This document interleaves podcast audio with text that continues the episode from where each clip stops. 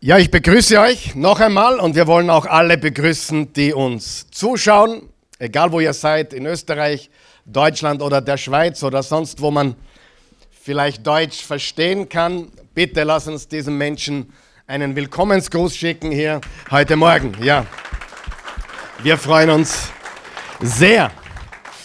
Wir haben letzten Sonntag eine Botschaftsserie begonnen mit dem Titel Kämpfer. Wo sind meine Kämpfer? Sind Kämpfer hier heute Morgen? Ja, einige Kämpfer da. Kämpfer, also du bist ein Kämpfer, ich bin ein Kämpfer. Gewinne deinen Kampf. Wer hat schon gemerkt, jeder Tag ist ein neuer Kampf aufs Neue.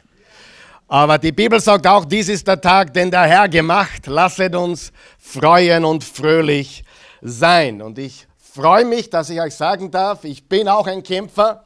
Und ich möchte dir sagen, dass auch du ein Kämpfer bist und dass du dazu stehen solltest, denn wir befinden uns in einem Kampf. Das ist der zweite Teil und der Titel lautet heute, Überwinde den Feigling in dir. Sagst du, ja, bist du wirklich ein Feigling? Ich bin manchmal ein Feigling, wer ist auch manchmal ein Feigling? Ich gebe es ganz offen zu. Ich stehe dazu. Manchmal muss ich den inneren Feigling überwinden. Ich muss den inneren Feigling besiegen.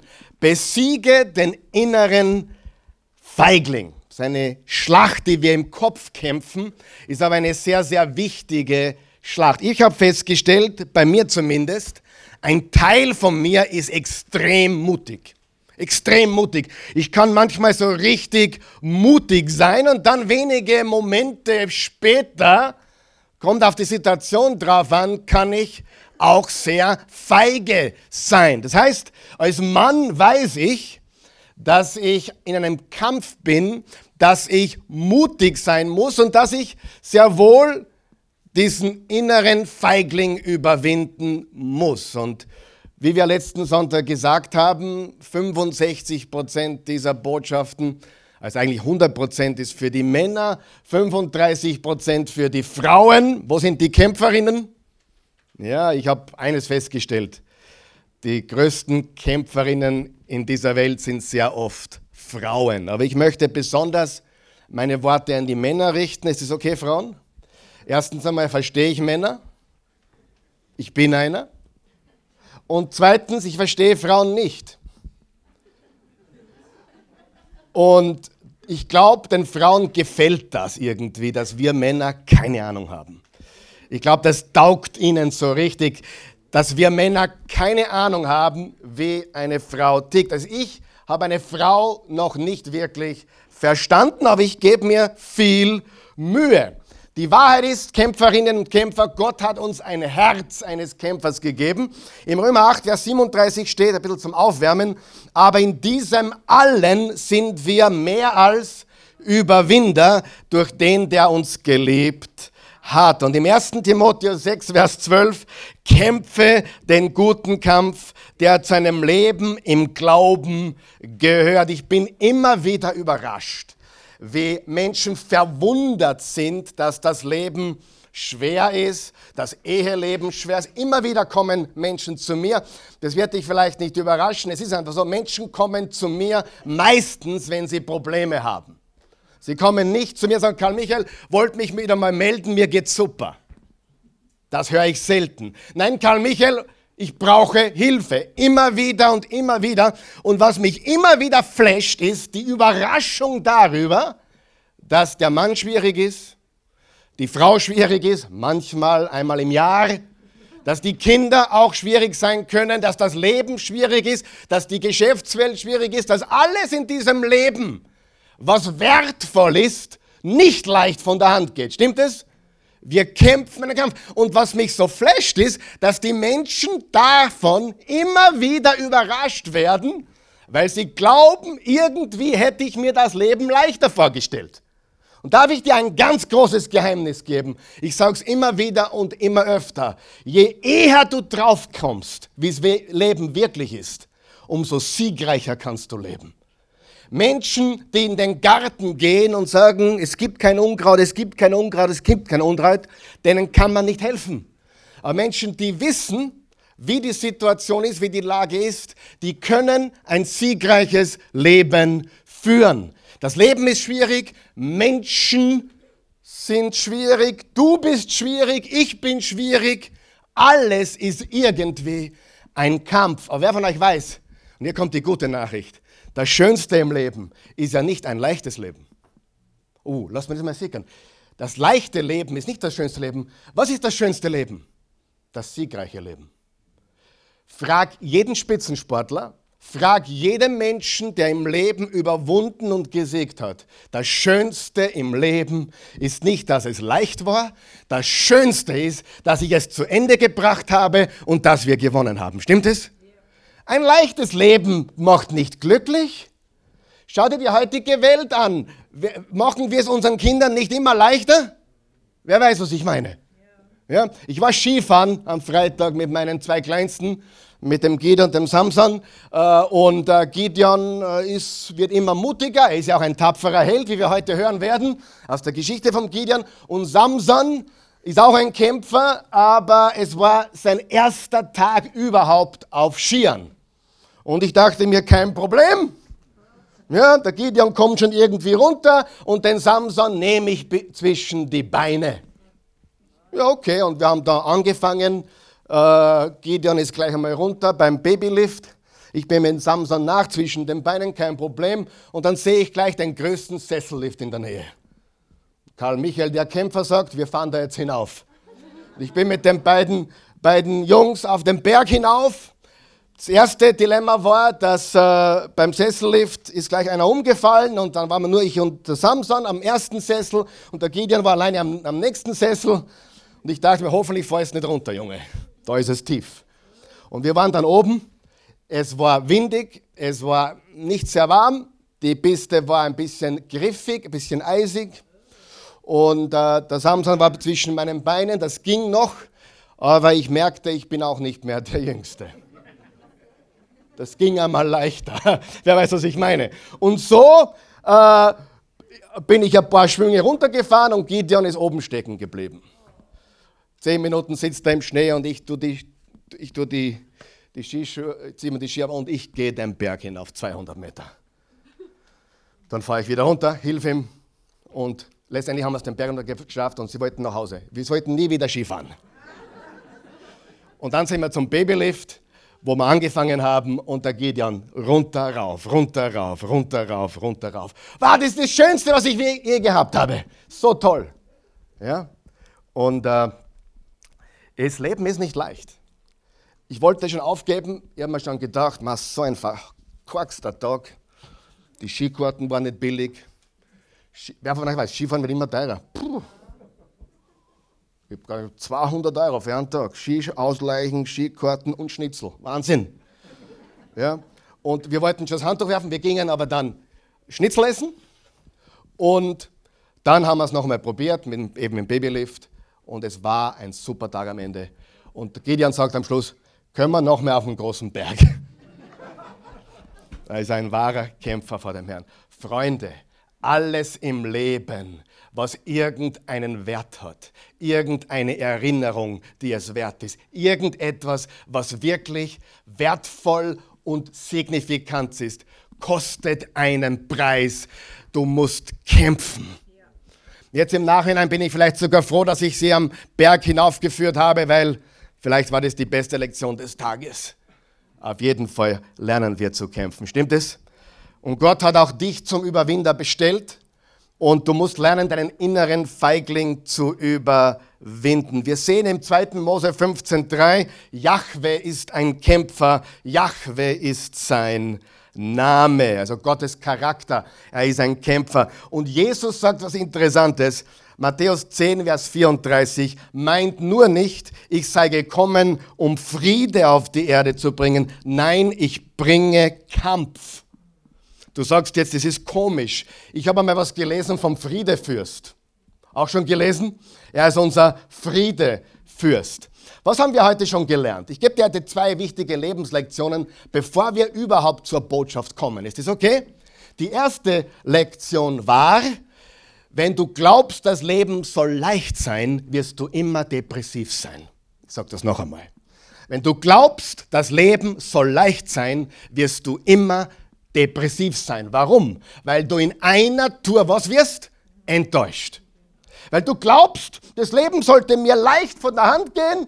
Ich, ich, ich, ich, ich, hole mal einen Gewerbeschein und das Business wird von selber laufen. Oder, oder keine Ahnung, äh, wir gehen auch vor den Trauer, äh, Entschuldigung, Traualtar. Das war jetzt ein, nicht Absicht, ehrlich, das war mir wirklich passiert. Wir gehen vor den Traualtar und dann wird alles super. Und die Leute verstehen nicht, dass nach dem Traualtar vieles bergab geht. Amen. Nicht nur die Muskeln des Mannes sinken nach unten, der Bauch wird größer und vieles andere beginnt durchzuhängen, aber das ist das Leben, richtig? Absolutes Leben. Und das müssen wir kapieren. Und das nächste, was wir verstehen müssen, hörst du mir ganz gut zu, eine ganz wichtige Lektion. Wie kann Jesus sagen, ich bin gekommen, um einen Kampf zu kämpfen und gleichzeitig sagen, ich bin der Friedefürst? Sag einmal paradox. Paradox. Ist es paradox? Willst du was wissen? Das Leben ist voller Paradoxer. Ja, wenn du das Leben gewinnen willst, musst du es verlieren. Willst du der Größte sein, musst du dich klein machen oder dienen. Und der Grund, warum viele Menschen das Leben nicht verstehen, weil sie zwei Seiten einer Medaille nicht verstehen. Jesus hat den größten Kampf gewonnen aller Zeiten und daher ist er der Friedefürst für uns heute im Herzen. Die Paradoxa des Lebens zu verstehen, ist so unendlich wichtig. Und wenn du eine Ehe hast, die besonders schwer ist, und du gibst nicht auf, du kämpfst und du haltest durch und du bringst es in Ordnung, ist diese Beziehung dann nicht umso schöner?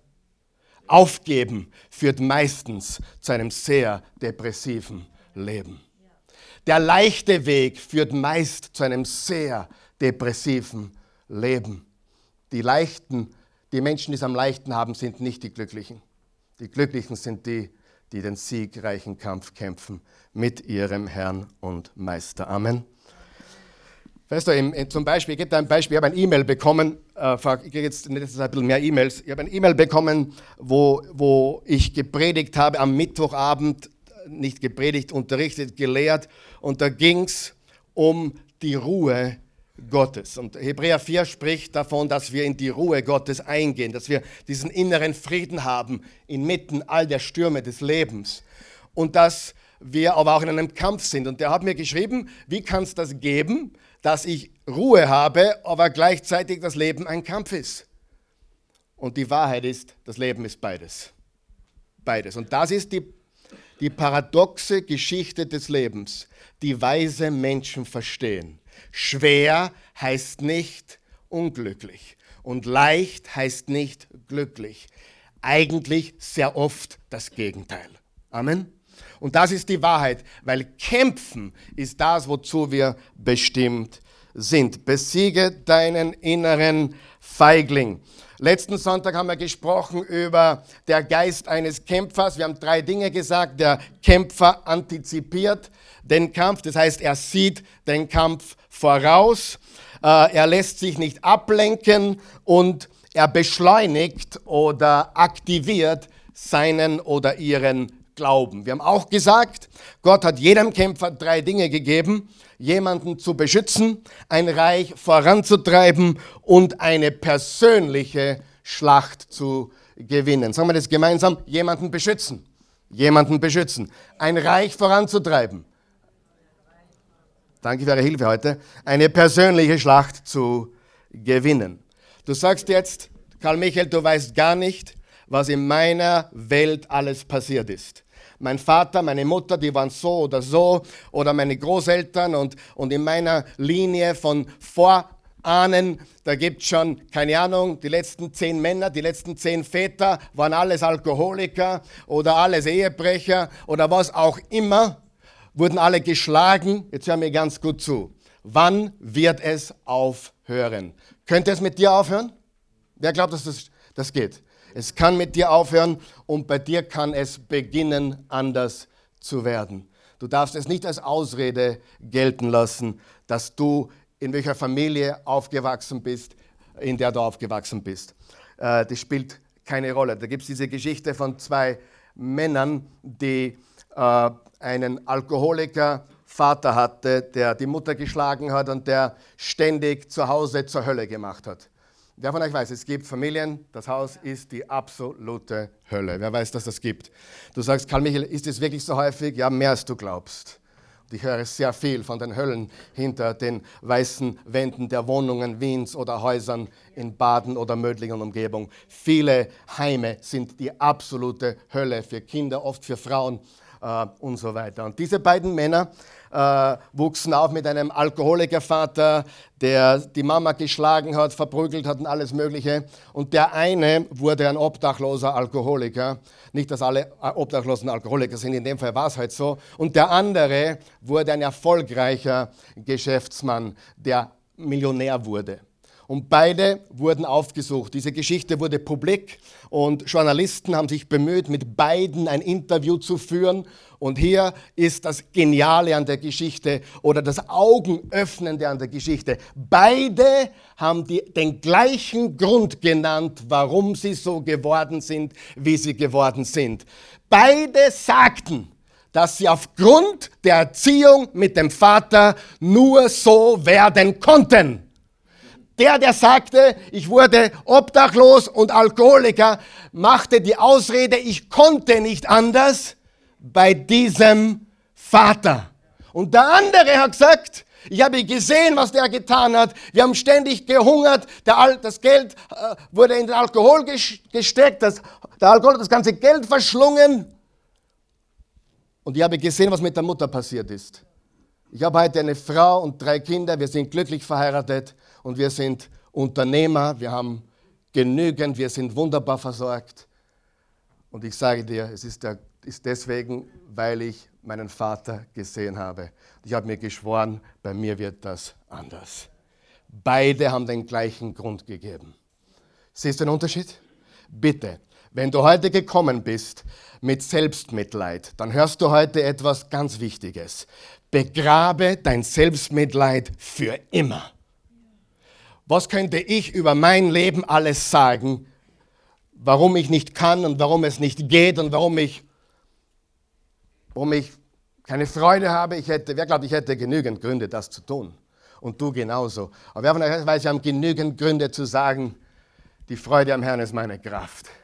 Egal was war, bei mir ist es vorbei. Egal was war, bei mir beginnt etwas Neues. Sieh, du bist entweder ein Opfer oder ein Überwinder. Du bist ein Opfer oder ein Kämpfer. Aber du kannst nicht beides sein. Und bitte, ich verstehe, dein Papa hat dir wehgetan. Ich verstehe das wirklich. Ich verstehe, deine Mama hat dich verlassen oder was auch immer in deinem Leben passiert. Ich verstehe das alles. Aber das heißt nicht, dass es bei dir so weitergehen muss. Amen. Im Gegenteil. Heute ist ein neuer Tag. Kämpfe für deine Familie, kämpfe für deine Kinder, kämpfe für die Beziehung, kämpfe. Und das wird dich zu einem glücklichen Menschen machen in deinem Leben. Ich zähle mich ehrlich, und ich sage das nicht, weil ich prahlen will oder angeben will, ich zähle mich zu einem der glücklichsten Menschen auf diesem Planeten. Wirklich, wirklich. Ich wache manchmal auf und ich kann nur Danke sagen. Ich kann nur sagen, Jesus, danke, wo du mich überall durchgebracht hast. Danke für die Frau, die ich nicht verdiene. Danke für diese Schar von Kindern und, und mittlerweile Enkelkinder, die ich nicht verdient habe. Danke, Jesus. Wenn wir beginnen, dankbar zu werden und uns auf das zu konzentrieren, was wirklich Freude bedeutet und was wirklich da ist in unserem Leben, dann werden wir ein Leben der Freude haben. Aber wenn wir ständig äh, jammern, Selbstmitleid, Opferrolle einnehmen, dann gehen wir immer mehr in diese Richtung. Hör mir gut zu. Alles, was ich bis jetzt gesagt habe, 80 steht nicht mehr auf meinen Notizen. Also, ob ich zur heutigen Predigt komme, weiß ich nicht. Aber ist ja egal. Wem helfe ich schon? Ja? Wem hilft das schon? Hör auf mit dem Selbstmitleid. Hör auf mit dem Opfer, mit der Opferrolle. Beginne dein Leben in die Hand zu nehmen. Äh, ab, und abgesehen davon, es gibt keinen perfekten Vater, keine perfekte Mutter und keine perfekten Eltern, sondern du musst die Entscheidung treffen. Ab hier wird es anders. Mit meinem Leben beginnt etwas Neues. Ich vergesse, was hinter mir liegt und strecke mich aus nach dem, was vor mir liegt. Wann es sein muss, geh zum Grab, schreib einen Brief und leg ihn auf das Grab deiner Mutter oder Grab deines Vaters. Aber lass los, vergib, geh weiter, hör auf zu jammern, denn du kannst nicht vorwärts kommen, wenn dein Papa, der schon tot ist, dein Leben regiert oder deine Mutter, die schon verstorben ist, immer noch diese Rolle spielt, die dich zurückhält. Du musst beginnen weiterzugehen. Amen. Amen. Heute schauen wir uns Gideon an. Und er war ein zögerlicher Kämpfer. Und im Richter Kapitel 6 steht die Geschichte, die Midianiter haben Israel belagert. Natürlich, Israel war ungehorsam und, und der Feind, die Feinde Israels äh, wurden stärker, Israel wurde schwächer. Warum wurde Israel immer schwächer? Weil sie ungehorsam waren. Frage, vergibt Gott jede Sünde? Ja. Kommt er immer zur Hilfe? Ja. Aber warum solltest du ein heiliges, aufrichtiges Leben anstreben? Damit Gott dich mehr liebt? Nein. Gott wird dich nie mehr lieben. Hör auf, das zu probieren. Wenn du nicht änderst, was du tust, wirst du vielleicht dein Leben zerstören. Amen. Das hat nichts mit, damit zu tun, dass Gott dich mehr liebt, weniger liebt. Ich liebe alle meine Kinder, egal was sie tun oder nicht tun. Egal was sie tun oder unterlassen. Aber ich will sie davor bewahren, dass sie ihr Leben zerstören. Wir haben eine ganz schlimme Theologie unter Christen. Wenn du nicht heilig bist, dann hast du vielleicht bei Gott ein paar Punkte verloren. Darf ich dir sagen? Wenn du es aus Gnade bekommen hast, kannst du es nicht durch Werke verlieren. Du kannst nicht etwas verlieren, was dir geschenkt wurde. Aber was ist die Tragik daran, wenn wir so leben, als würde es Gott nicht geben? Oder so leben, dass wir ihm nicht gehorchen? Die Tragik ist, dass wir uns selbst zerstören. Und unser liebender Vater sagt, hey, das ist gar nicht meine Strafe.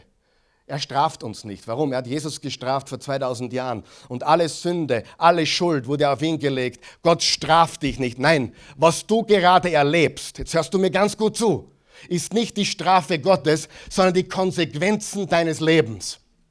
Der weiß, das ist ein ganz ein großer Unterschied. Gott straft nicht. Einige schauen mich an wie eine neue Lokomotive. Ja? Äh, ich sage dir was, das ist die absolute Wahrheit. Da gibt es so viel komische Theologie. Und ich nehme mir kein Blatt vor den Mund mehr. Ich werde sagen, was ich zu sagen habe, weil ich euch liebe, weil ich Jesus liebe, weil ich Gottes Wort liebe. Gott straft dich nicht. Aber das, was du erlebst, hat zu tun mit Saat und Ernte. Das, was du sähst, wirst du ernten. Du lebst deine Ernte. Wie, wie änderst du die Ernte? Du musst was Neues sehen. Wird es dann morgen schon aufgehen? Nein, nur die meisten haben die Geduld nicht weil sie nur heute leben. Weißt du, warum, weißt du, warum du nicht, ich komme heute zur Predigt, weißt, weißt du, warum, weißt du, warum du nicht auf den Donauturm steigst und bei 170 Meter einfach runterhüpfst? Weißt du, warum? Obwohl der Sprung an und für sich vielleicht Spaß machen würde. Ich meine, manche nennen das Bungee-Jumpen, oder? Aber warum springst du nicht runter, auch wenn du das Free Falling liebst? Weil du weißt, drei, vier Sekunden später, fünf Sekunden, habe nicht ausgerechnet, gibt es einen Aufprall. Sag einmal Aufprall. Ist dieser Aufprall die Strafe Gottes? Nein, das ist die Konsequenz deiner absoluten Dummheit oder Arroganz oder Überheblichkeit. Deswegen sagt die Bibel, Stolz kommt vor dem Fall. Das ist nicht die Strafe Gottes. Er straft dich gar nicht. Warum springst du nicht runter, wenn es so viel Spaß macht? Weil du weißt, fünf, sechs Sekunden später gibt es einen harten Aufprall. Warum tust du dann Dinge, wo du genauso weißt, dass sie schlecht sind? Warum tust du Dinge, die dich genauso zerstören? Weißt du warum? Weil die, die Zeit zwischen Absprung und Aufprall nicht fünf Sekunden sind, sondern fünf Jahre, 20 Jahre, 30 Jahre. Es ist genau das Gleiche. Es ist, wenn ich heute zu viel Alkohol trinke, werde ich morgen nicht Alkoholiker sein. Aber die Gefahr, dass wenn ich heute beginne, als 17-, 18-Jähriger zu viel Alkohol zu trinken, die Gefahr ist groß, dass ich irgendwann einmal Jahre down the road, Jahre später abhängig bin. Amen? Sieh, es ist genauso der Absprung, der zum Aufprall führt, nur nicht fünf Sekunden, sondern 15 Jahre. Verstehst du den Unterschied? Und das ist der Grund, warum Menschen in Kauf nehmen, ein Leben zu führen, das ihnen schadet, weil der, der, die, die Zeitspanne, das Zeitfenster zwischen Absprung und Aufprall eben so weit in der Ferne ist. Versteht das jeder? Darf, darf man jetzt einmal ganz klar, dürfen wir heute Morgen aufräumen mit der Lüge, dass Gott dich straft? Wenn du das hörst von einem Prediger, Gott straft dich, dann sage ich dir, das ist eine klare Lüge. Ja? Gott hat gestraft im Alten Testament, Gott hat Jesus für dich und mich gestraft. Er hat gesagt, kommet her zu mir, alle, die ihr mühselig und beladen seid, ich will euch erquicken. Er hat gesagt, kommt zu mir, ich gebe dir neues Leben, ich helfe dir, dich zu ändern. Aber wenn du so weiterlebst, wird deine Ehe kaputt sein. Wenn du so weiterlebst, werden deine Kinder alles andere sein, als was du dir vorstellst. Wenn du so weitermachst, bist du pleite. Wenn du so weiter tust, ja, Gott hat nicht deine Kreditkarte verwendet. Das warst selber. Entschuldigung, ich sage nur, Gott, Gott, ja, sagen wir noch wach, ja, Gott hat nicht dein Konto überzogen, das hast du selbst, das habe ich selbst gemacht. Amen. Das müssen wir verstehen. Gott straft uns nicht. Er liebt uns so sehr und darum sagt er, seid heilig, wie ich heilig bin. Weil Unheiligkeit oder Ungehorsam oder Sünde, wie es die Bibel nennt, schließt dich nicht von der Familie aus, aber es schließt dich vom Segen Gottes aus. Habe ich jemandem geholfen jetzt? Dass du aufhörst zu glauben, Gott straft dich. Gut. Gideon war ein Kämpfer, ich bin ein Kämpfer, du auch. Und die Medianiter haben die Israeliten belagert, weil sie, was waren sie? Sie waren ungehorsam. Sie wurden immer schwächer und immer schwächer und sieben Jahre lang waren sie so unterdrückt von den Medianitern, du kannst es lesen im Richter Kapitel 6 und 7, dass sie sich versteckt haben. Dass sie, sie wurden, das ganze Volk wurde, wurde zu richtigen Feiglingen. Sie haben sich zurückgezogen und sie haben Gott angerufen. Hier kommt die gute Nachricht. Wer weiß, wenn man Gott anruft, kommt Hilfe. Aber Pastor, du weißt nicht, was ich gemacht habe. Ist mir egal. Wenn du zu Gott kommst, in welchem Zustand du auch immer bist, wer von euch weiß, er ist für dich da. Okay, wer von euch hat Kinder? Ja? Kinder? Und sagen wir, du hast einen Teenager und dieser Teenager tut alles, was Gott und die Welt verboten hat und das Kind macht dir nur Herzzerbrechen und bringt dir nur Leid für eine gewisse Zeit. Und dann, eines Tages kommt dieses Kind zurück und sucht deine Hilfe. Hilfst du diesem Kind? Warum? Ist es immer noch dein Kind? Wird das Leben morgen wieder anders sein, wie es war? Nicht wahrscheinlich. Aber wird ein Prozess beginnen, der gut ist? Das Kind hat nie aufgehört, ein Kind zu sein, aber es hat vielleicht bleibenden Schaden angerichtet. Und manche Dinge im Leben kannst du nicht rückgängig machen. Unmöglich. Manche Dinge sind kaputt. Amen. Bitte glaube nicht, dass alles geheilt wird auf der Erde. Ich kann das nicht ausstehen, wenn Prediger sagen, Gott wird dich von allem heilen. Das ist nicht wahr. Viele von uns werden mit einem gebrochenen Haxen sterben oder vielleicht mit, mit irgendeiner mentalen Krankheit. Aber wer von euch weiß, in dem Moment, wo wir drüben sind, ist alles wurscht. Ist das nicht die gute Nachricht? Ja, aber die Christen sind so beschäftigt, dass sie alles hier perfekt haben wollen. Und dann sind sie am Boden, sind zerstört. Aber sie können nie das Leben leben, das sie haben könnten. Und dann erscheint Gott dem Gideon. Lesen wir das im Richter Kapitel 6. Der Engel des Herrn kam nach Ofra und setzte sich unter eine Eiche auf dem Grundstück, das Joasch gehörte, einem Mann aus der Sippe Abieser. Joasch, Sohn Gideon, drosch gerade Weizen in einer Kälte, um das Getreide vor den Medianitern in Sicherheit zu bringen.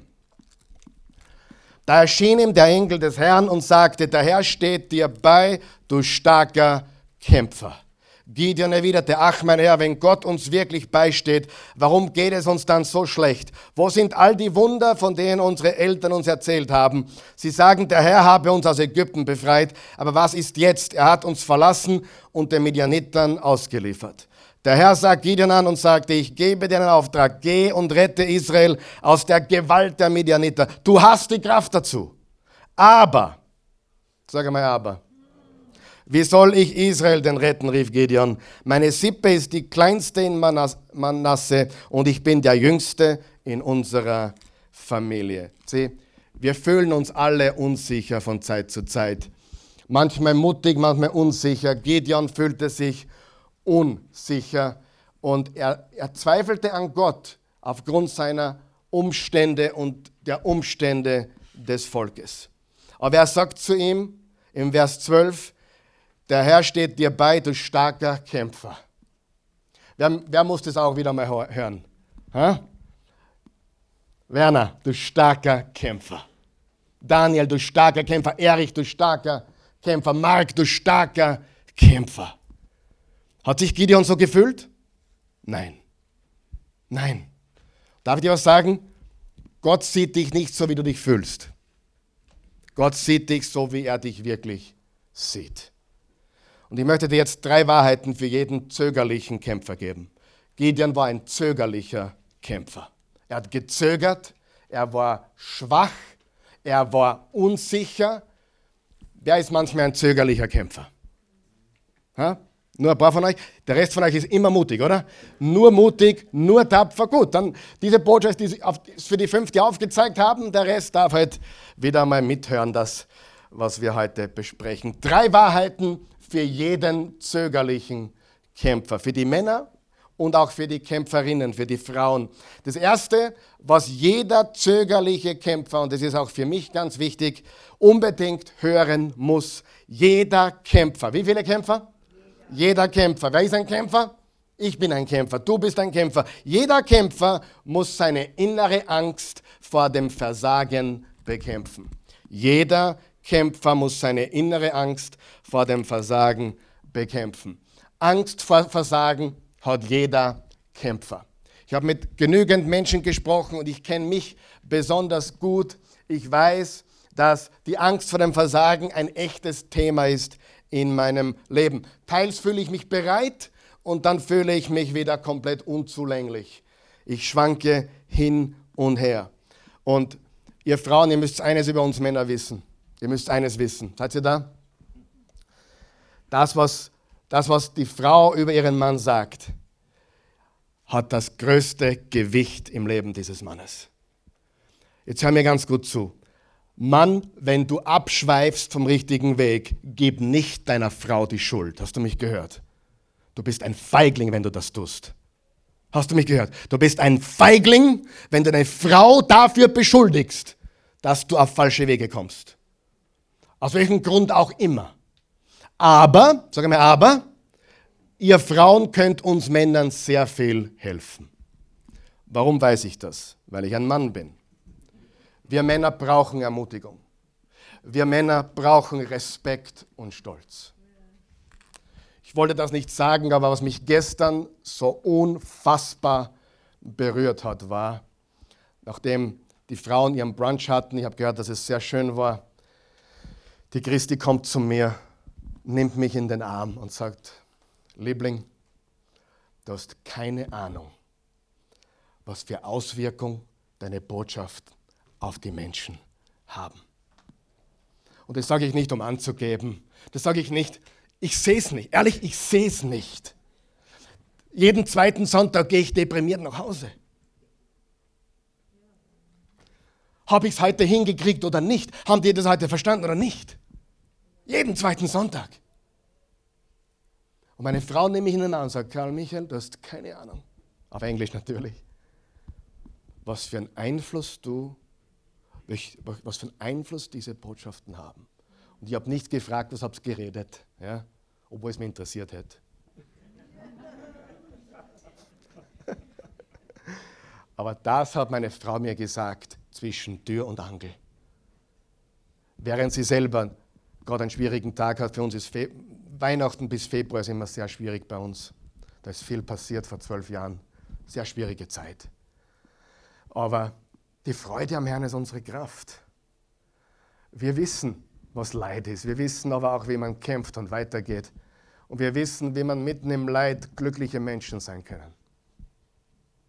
Seid ihr noch wach? Und ich kann dir gar nicht sagen, wie mich das beflügelt hat für heute. Zu, zu, zu hören, Liebling, ich bin stolz auf dich. Das was, das, was du tust Woche für Woche, du sollst wissen, das hat gewaltige Auswirkungen für diese Menschen. Wir Männer brauchen das von euch Frauen, wann es stimmt. Wir brauchen keinen falschen Respekt oder falsche Liebe. Wir brauchen echte Ermutigung. Und ehrlich, manchmal muss man suchen, gell, Frauen? ich weiß. Manchmal muss man suchen, finde bei einem was. Aber bitte sag nicht, wärst du doch nicht wie mein Vater. Oder wärst du doch nicht wie der super sexy Typ da drüben. Bitte, das würde uns zusammenbrechen, richtig? Ermutigt uns und gebt uns Respekt. Und die Christi ist eine so ermutigende Frau für mich. Und, und das ist, was mich einfach beflügelt. Das zu tun, was ich tue. Aber die, die Zuschauer kriegen das nicht mit, aber die von euch, die hierher kommen, ihr seht mich jeden Sonntag von da drüben starten, oder? Ich gehe immer in dieses Eck. Da verkrieche ich mich zwei Minuten. Und dann gehe ich schnurstracks herüber und gehe hierher. Es ist für mich jeden Sonntag eine Überwindung. Jeden Sonntag. Und ich sage dir, manchmal bin ich mutig, manchmal bin ich feig. Manchmal glaube ich, ich habe es drauf und manchmal denke ich mir, ich habe es überhaupt nicht drauf. Und das ist ganz normal. Wir müssen nur lernen, was müssen wir lernen? Zu kämpfen. Stimmt es? Gut. Jeder Kämpfer. Wo sind die Kämpfer? Ein paar mehr sind es jetzt. Wo sind meine Kämpferinnen? Jetzt haben wir ein paar Männer aufgezeigt. Oh, schlimm. Kämpfer und Kämpfer. Ja, wir, irgendwann schaffen wir schon, dass, dass, dass es so ist, wie es gehört. Jeder Kämpfer muss seine innere Angst vor dem Versagen bekämpfen. Frage, wovor fürchtest du dich? Bitte schau mir nichts an. Ich weiß, dass du Angst hast. Wenn du ein echter Mann bist, hast du Angst. Nur wir Männer können uns richtig stark zeigen. Wir können uns richtig stark präsentieren und um Himmels Willen zugeben, dass wir schwach sind. Das wäre das Ende der Welt, oder? Nein, wir haben Angst, vielleicht nicht gut genug zu sein, jemanden zu enttäuschen oder vielleicht für die Familie nicht zu sorgen, wie ich das sollte oder könnte. Jeder Kämpfer muss diese innere Angst vom Versagen besiegen. Richtig? Ich habe sie, du hast sie. Lass uns aufhören mit Selbstmitleid und Opfermentalität und lass uns beginnen, den Kampf zu kämpfen. Den guten Kampf des Glaubens. Ich bin ein Mitkämpfer. Als Johannes, ich glaube in der Offenbarung hat er geschrieben, ich bin euer Mitstreiter. Ich bin euer Mitstreiter, euer Mitkämpfer. Paulus hat gesagt, ich kämpfe den guten Kampf. Und darum ist das nächste so wichtig. Der, der nächste Satz, der nächste Gedanke. In Christus habe ich alles, was ich brauche, um zu kämpfen und zu gewinnen. Und jedes Wort in diesem Satz ist wichtig. Jedes Wort in Christus, sagen wir es gemeinsam. In Christus habe ich alles Sagen wir es laut bitte. In Christus habe ich alles, was ich brauche, um zu kämpfen und zu gewinnen. Jedes Wort in diesem Satz ist wichtig, denn nicht in dir, nicht alleine, sondern in Christus hast du die Kraft, die du brauchst, um zu kämpfen und zu gewinnen. Lesen wir noch einmal Vers 14 vom Gideon seiner Geschichte. Der Herr sagt Gideon an und sagte, ich gebe dir einen Auftrag. Geh und rette Israel aus der Gewalt der Medianiter. Du hast die Kraft dazu. Du hast was? Die Kraft dazu. Fühlst du dich danach? Nein, nicht immer. Ich gebe dir einen Auftrag. Wer von euch weiß, wenn das nicht der Auftrag Gottes ist, dann lass uns zusammenpacken, weil es ist komplett irrelevant. Aber wenn das Leben verändert und Ewigkeiten in der Waagschale liegen, das glaube ich, dass das, was wir tun, für manche Menschen ewige Konsequenzen hat. Ich würde es sonst nicht tun. Wer von euch weiß, wer den Sohn Jesus hat, hat das Leben. Wer den Sohn nicht hat, hat das Leben nicht. Alle, die an ihn glauben, werden ewiges Leben haben und nicht verloren gehen. Ist es wichtig zu glauben? Ist es wichtig, dass wir die Botschaft des Glaubens an Jesus verkündigen? Hängt davon die Ewigkeit von Menschen ab? Definitiv. Gott sagt zu Gideon, ich sende dich. Und dafür müssen wir wissen, dass Christus, unser Leben in Jesus Christus, verantwortlich ist. Im 2. Korinther 10, Vers 3 bis 5 sagt Paulus folgendes. Natürlich sind wir auch nur Menschen, aber wir kämpfen nicht wie die Menschen dieser Welt, denn die Waffen unseres Kampfes sind nicht menschlich, sondern es sind die mächtigen Waffen Gottes, geeignet zur Zerstörung von Festungen. Mit ihnen zerstören wir Gedankengebäude, Gedankenfestungen. Wer weiß, was ich meine? Das, was sich festgebohrt hat in deinem Schädel. Du glaubst es schon so lange, dass du glaubst, es ist die Wahrheit.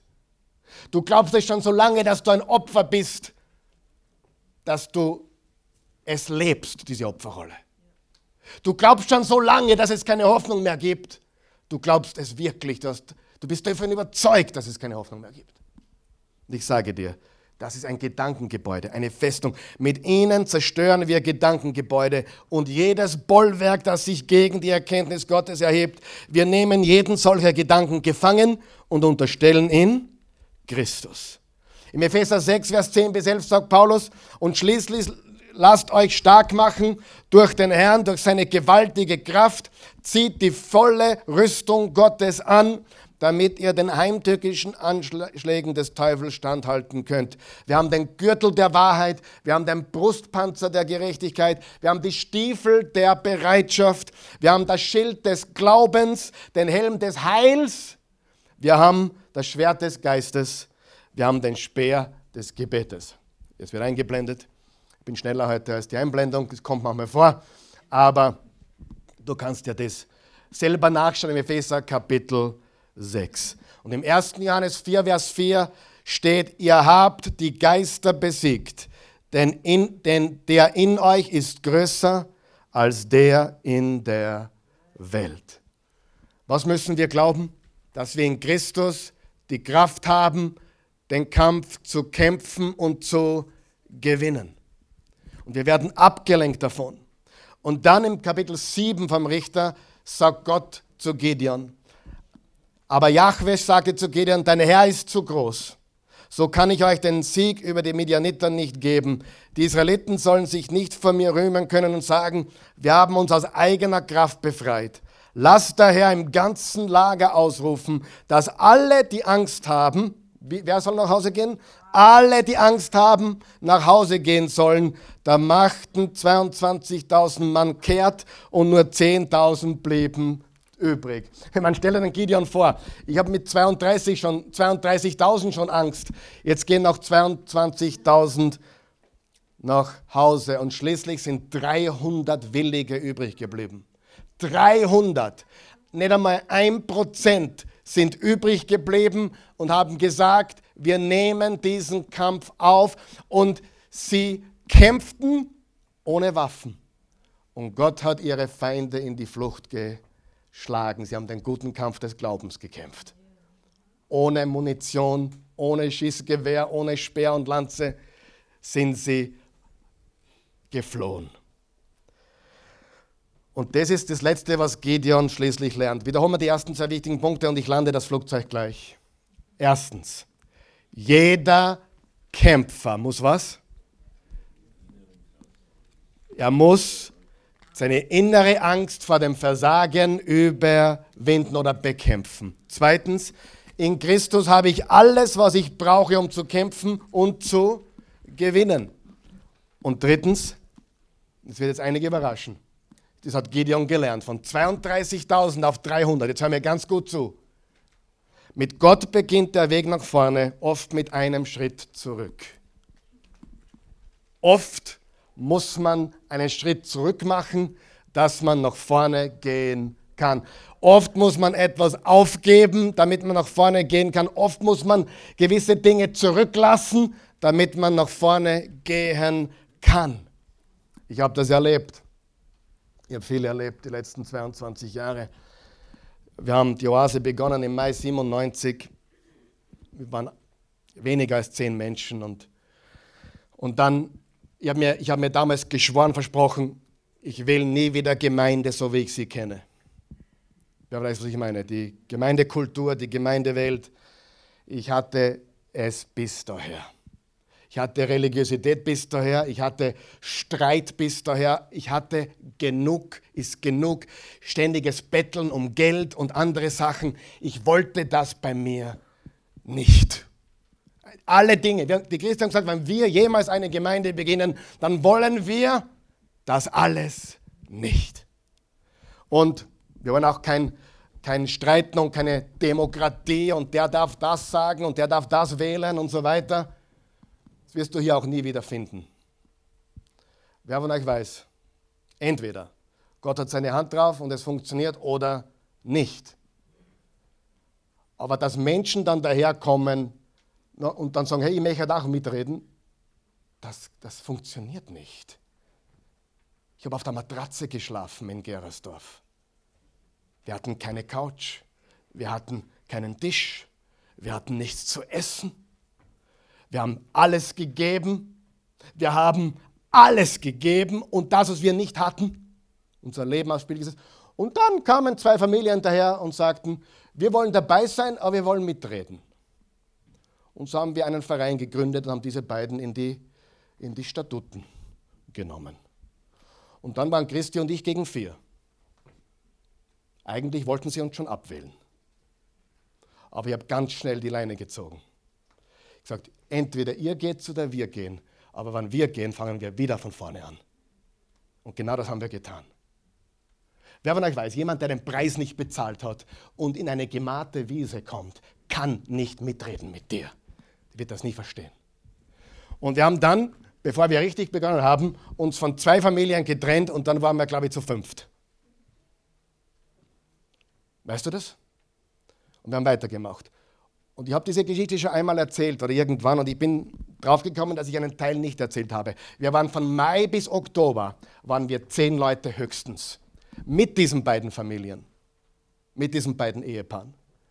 Und dann im September war der große Crash. Wer von euch weiß, ein Crash mit zehn Leuten ist besser wie ein Crash mit 300 Leuten. Und es war September, wir haben uns getrennt, wir haben wieder ganz bei Null begonnen Ende Oktober waren wir 40 Leute. Sechs Monate später sind wir drüben auf der anderen Seite in diesem Gebäude eingezogen. Dann kam das und das und das.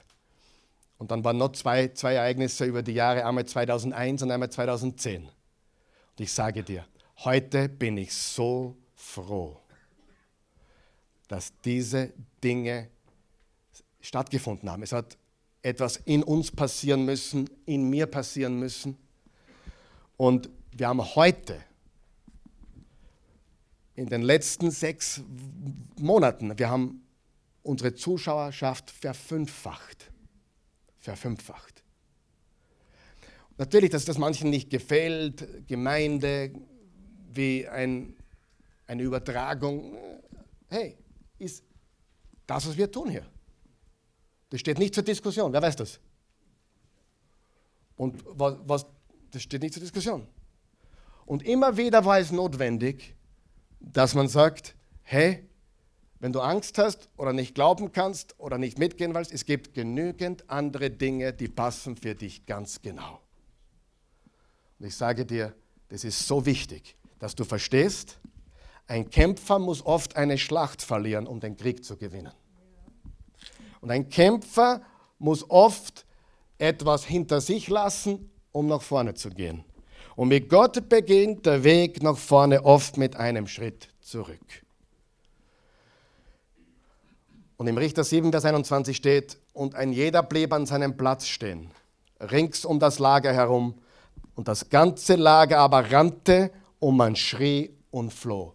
Sie standen fest, sie sind festgestanden und der Feind ist geflohen. Sie standen, sie waren standhaft. Im Epheser 6 steht, sorgt dafür, dass er feststeht. Sag mal feststehen. Ein Kämpfer muss feststehen. Feststehen. Und verlass deinen Posten nicht, Mann. Verlass deinen Posten nicht. Weißt, wir sind so leicht abgelenkt. Viele sind abgelenkt.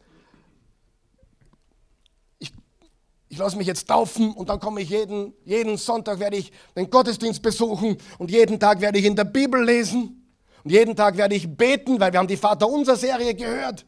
Wer von euch weiß, 17 Tage später ist nichts mehr da davon weil das Leben voller Ablenkungen ist.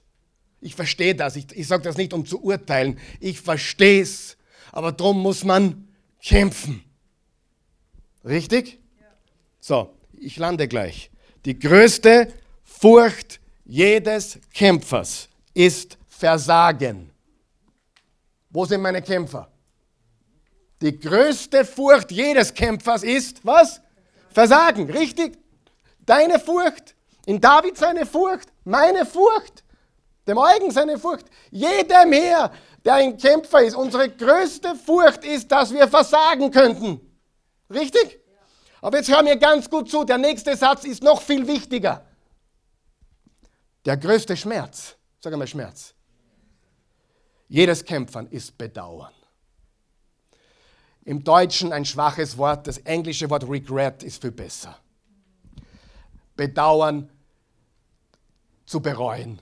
Und nicht im, nicht im positiven Sinne bereuen, sondern im negativen bedauern, hätte ich doch nur. Wäre ich doch nicht. Hätte, wäre, datte. Wisst ihr, was ich meine?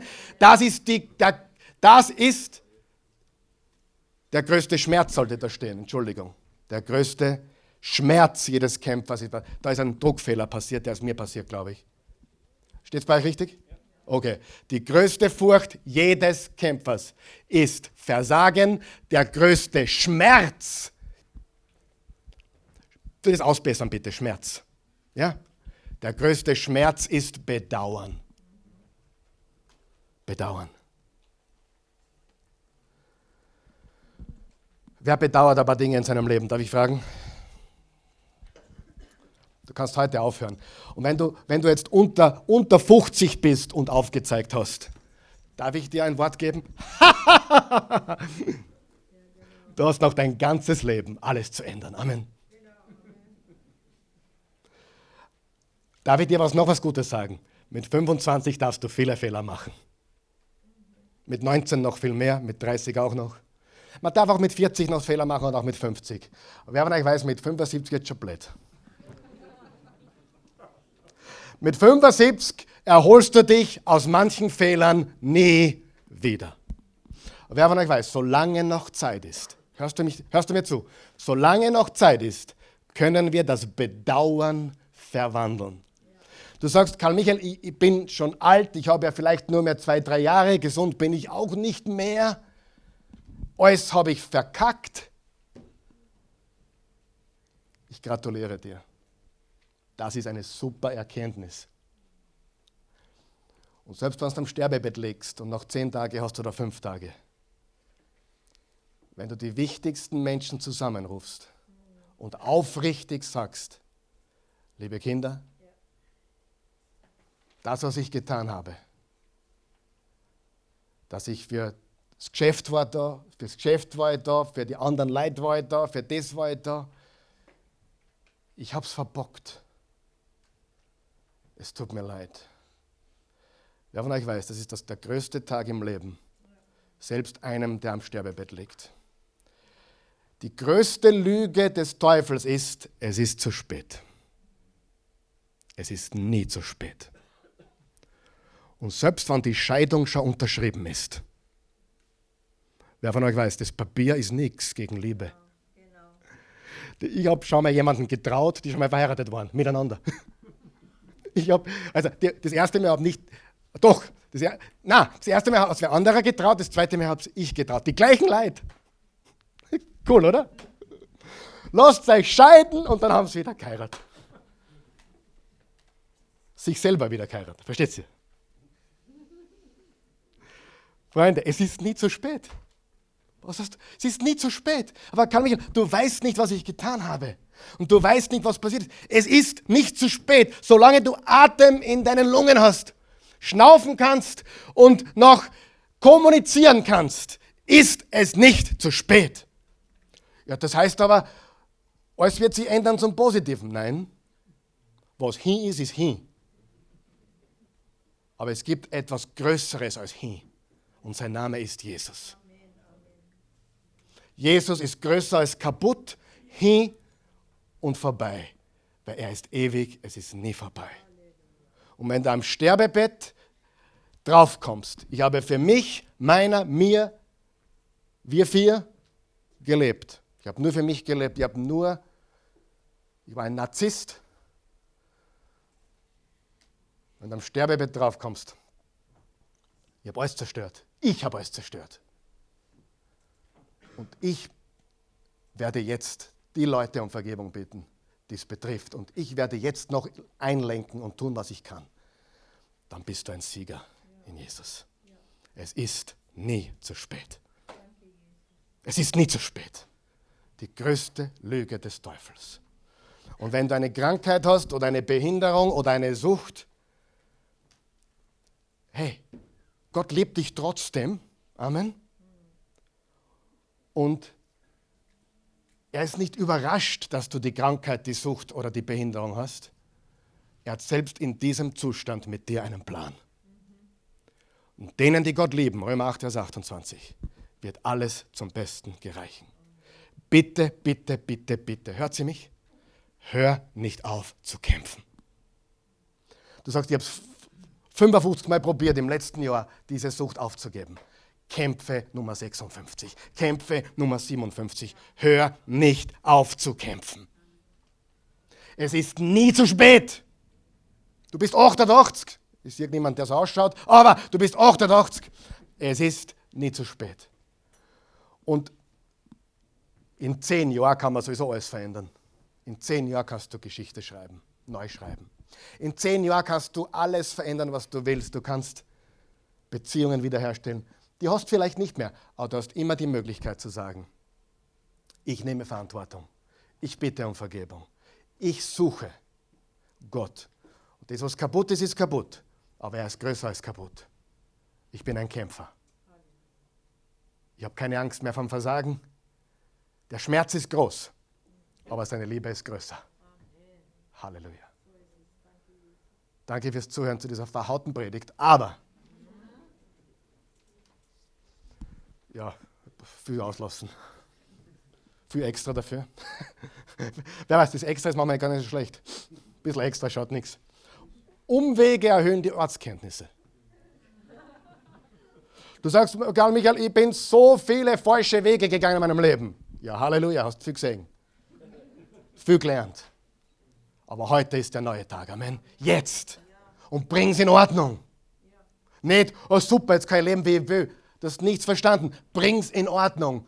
Das, was du getan hast, hat vieles zerstört. Wenn du so weitermachst, wird noch mehr zerstört. Werde heilig.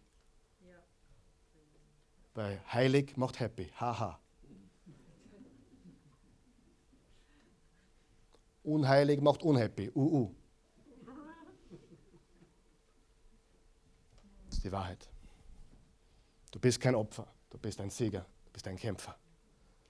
Du bist ein starker, tapferer Held, du bist eine mutige, tapfere Kämpferin. In Jesu Namen. Amen. Stehen wir auf. Vater, ich lobe dich. Wir loben dich, Jesus. Wir preisen deinen wunderbaren Namen.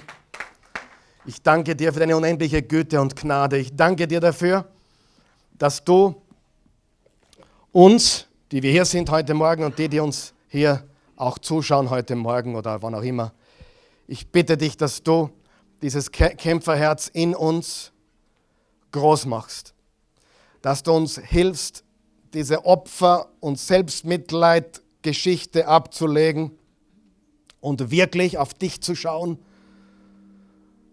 weil du bist der große Kämpfer, Jesus. Du hast den größten Kampf gewonnen, der je zu gewinnen war. Du bist der Überwinder aller Überwinder. Und das, was bei uns kaputt ist, kannst du und hast du bereits wieder in Ordnung gebracht. Vieles ist noch nicht sichtbar, weil wir Konsequenzen erleben, die, die wir uns selber beschert haben. Aber du gibst uns nicht auf. Du gibst uns nie auf.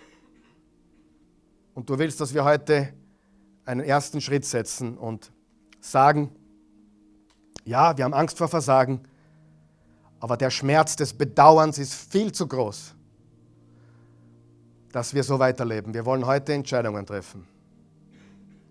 Wenn du hier bist und du hast noch keine persönliche Beziehung zu Jesus Christus, die Bibel sagt, wer den Sohn hat, hat das Leben. Wer den Sohn Gottes hat, hat das Leben. Wer ihn nicht hat, hat das Leben nicht. Im Römer 10, Vers 9 hat Paulus gesagt, wenn du mit dem Mund bekennst, Jesus ist Herr, mit dem Herzen an seine Auferstehung glaubst, dann bist du gerettet. So sehr hat Gott die Welt gelebt, die Menschen gelebt, dass er einen einzigen Sohn gab, damit jeder, der an ihn glaubt, nicht verloren geht, sondern ewiges Leben hat. Ich appelliere an dich, gib dein Leben Jesus. Ist jemand hier heute Morgen, der Jesus noch nicht persönlich kennt? Würdest du mir kurz ein Handzeichen geben, wenn du da bist? Danke, ich sehe diese Hand. Wow, da ist eine Hand. Haben wir noch eine Hand? Sind noch Menschen da, die Jesus nicht? Zu Hause? Hebt die Hand, ich sehe sie nicht, aber Gott sieht sie. Ich brauche Jesus. Helfen wir diesen beiden in diesem Raum und helfen wir denen zu Hause, die Jesus heute annehmen wollen. Die von euch, die die Hand gehoben haben oder zu Hause sind, betet laut. Wir beten laut mit, um euch zu helfen, um dir, um dir zu helfen, diesen Schritt, diesen mutigen Schritt zu machen. Guter Gott, ich komme zu dir. Ich danke dir für deine Liebe, die du uns Menschen, und da gehöre ich dazu, Deine Liebe, die du uns gezeigt hast. Durch Jesus. Jesus, du bist für mich am Kreuz gestorben. Du hast meine Sünden getragen. Du hast meine Schuld getilgt. Und ich gebe dir jetzt all meine Sünden und all meine Schuld. Du weißt alles und du reinigst mich jetzt ein für alle Mal. Ich gebe dir mein Leben. Ich empfange deins. Mein Leben gehört jetzt dir. Für immer. Niemand kann mir das nehmen. Ich bin jetzt Teil der Familie Gottes. Ich bin jetzt ein Kind des Allerhöchsten. Jesus, mein Herr und mein Gott. Hilf mir, dich zu lieben, wie du mich liebst. Mein Leben gehört dir. Und mach mich zu einem Kämpfer. Und jetzt für alle, auch für mich ist dieses Gebet sehr wichtig, als wir jetzt beten. Bete einfach mit mir, wenn du möchtest. Guter Gott, du kennst mich. Manchmal kann ich mutig sein, manchmal bin ich feig. Ich habe oft Angst vor Versagen. Aber ich habe heute verstanden, dass ich tapfer bin, dass ich ein Kämpfer bin. Ich bin es durch dich, Jesus Christus. Der Schmerz des Bedauerns, den ich spüre über manche Dinge, in meinem Leben. Der ist real. Aber ich, ich treffe heute die Entscheidung, das zu tun, um das zu ändern. Ich folge dir. Ich werde in deinem Wort lesen. Ich werde mit dir reden. Jeden Tag. Beten an einem Ort, einer bestimmten Zeit. Und ich werde mich nicht mehr ablenken lassen. Der Termin mit dir, jeden Tag, ist der wichtigste. Wichtiger als der Zahnarzt, wichtiger als der Rechtsanwalt, der tägliche Termin mit dir. Diese 10 Minuten, 15 Minuten. Das ist das Wichtigste. Dort werde ich bereitet. Meine Gedanken werden erneuert. Und ich lebe tapfer und wie ein Kämpfer. Jesus, ich will für dich kämpfen. Danke. In Jesu Namen.